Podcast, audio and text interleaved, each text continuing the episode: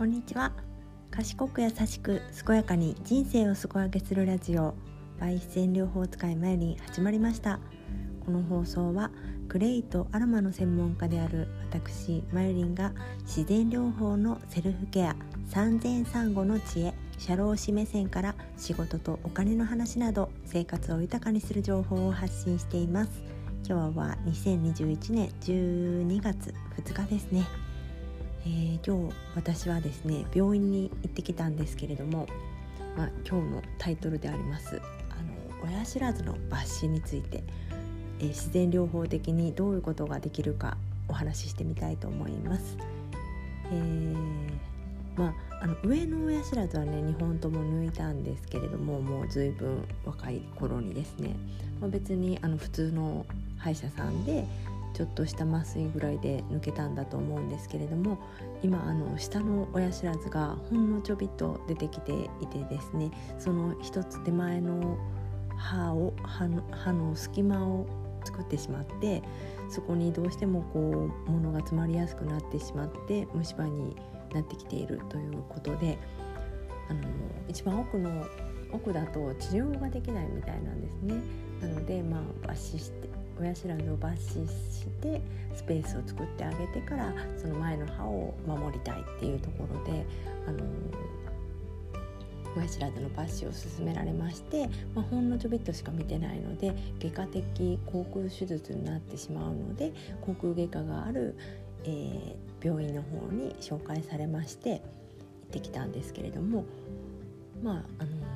初めて行ったんですけれどもねもう歯医者さんって本当腕がいいと思う喋り方でわかるって私はなんとなく思ってるんですけれどももう本当にね勝手に勝手な判断やなと思うんですけどもうあのー、簡潔なんですよね。もう素早く簡潔な気が気があってね人生でそんなに10人もあの歯医者さんのとこ行ってないんですけどもう最近こうごとごとくあの絶対この人すごいなみたいな感じであの思ってしまってですねもう今日のあの先生は、まあ、部長さんだったのでねそれはそこの病院に一番あのお上手だと思うんですけれどももうちゃちゃちゃとあの、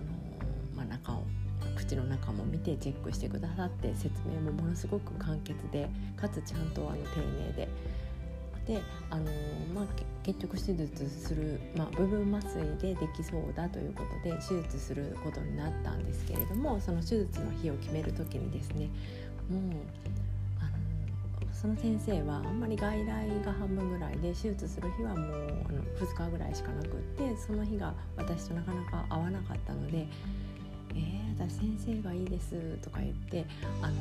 だってこんなにスピーディーだから絶対信頼できるとか言ったらあのそれあ喋るの早いだけやんって言われて あの我に返ったんですけれどもなんか喋るのが早い人はこう仕事もできそうなイメージなんですかね。わかる、うん、なんかそんな気がしてすごくあの歯科衛生士さんと3人で大笑いしてたんですけど、まあ、まあそんな話はよしとしてですね。まあできるだけこうやっぱり手術っていうのは、まあ、歯あの口腔口内の手術で、まあ、短い距離というか小さい範囲だったとしても切る切除は切除なわけであの体にとってはすごく刺激でありこうダメージもあるものだと思うんですね。でできるだけこの前処理で和らげてあげてその時の、あの物理的な痛みと精神的な痛みもできるだけ和らげて後のケアもしっかりしていくっていうことが自然療法でできることだと思うんです外科的手術は本当に先生にお任せするしかありませんし、あのとやかくいうことではないですのでね医療従事者さん医療先生とあのドクターとその周りの方々に全面的に信頼することが、まあ、いいと思うんですけれども、まあ、不安な部分がある人は是非質問してですねこう何がわからないかっていうのがわからないわからないというか全部を全部説明することをねこう求める患者さんとやっぱり必要事項だけを知りたい患者さんといろんな患者さんがおられると思うのでやっぱりわからないことがあったら聞いてみるっていうのがいいですしそのわからないことを質問してそれを無限に扱うような先生やあの医療従事者さんだったらそこは、うん、クエスチョンのの反抗をしてあげるっていうかね自分の中ででいいと思うんです。やっぱり聞いてもらえるようなところでね、あの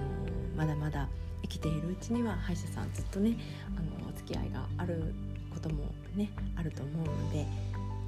いいところ悪いところをチェックする意味でもあのコミュニケーションはね取っていただいたらいいんじゃないかなって思います。で私が今回、まあ、今日はねあの検査ばっかりだったので大したあ前ケア的なことはしなかったんですけれどもまあでもあのレントゲンを取るということで、うん、ちょっとクレイの洗顔をしたりですとかあとあのいつものオイルにですねティートリーをちょっと混ぜて、えー、まあ、首周りやあのお顔の周りにちょっと塗っていきました。ティートリーはね放射能こう保護する働きがあると言われていて、まあ、それは効能的にというよりは多分こう波動的なところでそうなんじゃないかと言われていましてまあねこうそういうね効能とかいろんなあの何、て言うのかなこう、まあ、言い伝え的なところもあってこう新しい情報でコロッと変わることもあるんですけれどもまあ、入ってきた情報というのはこうご縁があったということで試していくのもいいんじゃないかと思いますし、まあ、またあの理論的なデータが出てきたりあの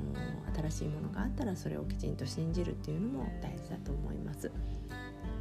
あとですねこうできることですね自然療法でできることはそういうこう何て言うのかなこう波動的な部分でこう、うんダメージをかわすかわす、うん、ダメージを受けないではなくてダメージをこうクッションみたいな感じで受け入れて流すっていうところが自然療法のできることかなと思っています。まあレイはですね結構痛みや皮膚などにもこう、まあ、それ痛みそのものを和らげる効果も後後処理としてはありますしこう前処理としてはですねあのダメージを和らげる働きがあるという研究もね最近出てきておりましてこれは、うん、そんなこと思ってなくてあの実験し始めたものですけれどもこう予防効果があるっていうところにすごくこれ今後もね期待できるんじゃないかと思っています。まあ、毎日使ってたらいいのかもしれないですけれども、まあ、何かあの今からダメージを受けることが分かっている時とかはさらに念入りにするとかねそういう使い方もできるんじゃないかと思います。あともう一個ですね、まあ、ホメオパシーホメオパシー歯科治療にとってもあの有効だと言われてまして私はあのそんなに歯医者に長らくあすごく言っていた時期はもっと若い頃でホメオパシーのことなんて知らなかったので試したことがないんですけれども、まあ、あの麻酔に関することですとか、まあ、痛みに関すること、えーまあ、痛みだったらねアーニカとかスタフィサグリアスタフィこう言いにくいのスタフィサグリアかな、うん、がいいと言われています。まああのまあ、ティッシュソルトとかもいいのかな？ティッシュワンだったかな、うん、そういうのもいいと思いますのでその体のキャッチボールのボールの受け止め方をこう変えていくっていうのが自然療法だと思いますので投げたボールをこうあの打つ打つんじゃない、うん、バットで打つっていうのはまた違う、うん、私の例えが変な感じかな、うん、なていうかなこう跳ね返すのはあの西洋の医学なのかなっていう感じがして、まあ、受け入れた段階でこうしのいでいくっていうのがやっぱり自然療法のできることだと思うので親知らずの抜歯ね結構大手術になる可能性もあると言われてたのでこうレントゲン取って、まあ、局所でいけるっていうことですごく安心しました。全身麻酔になるとねもうすごいなんかこう戻った時の感じがねすごく気持ち悪いってあの受けたことがある人からねよく、まあ、夫とか家族他の家族とかからも聞いたことがあるのでそれは避けられそうでまず良かったかなと思います。まあ、麻酔に関してもそうホメオパシーとかねあのクレイとかまたアロマとかでもこう、うん、和らげる和らげるというか、うん、しのぐですね本当にこうちょっとちょっとはしのげるかなぐらいの気持ちで使うことであの精神的なこう安らぎにもつながると思いますのでまたよかったら試してみてください。それでは今日はあの親知らずの抜歯の検査に行ったよそれでどんな自然療法を試してるかっていうお話でした。それではまたさようなら。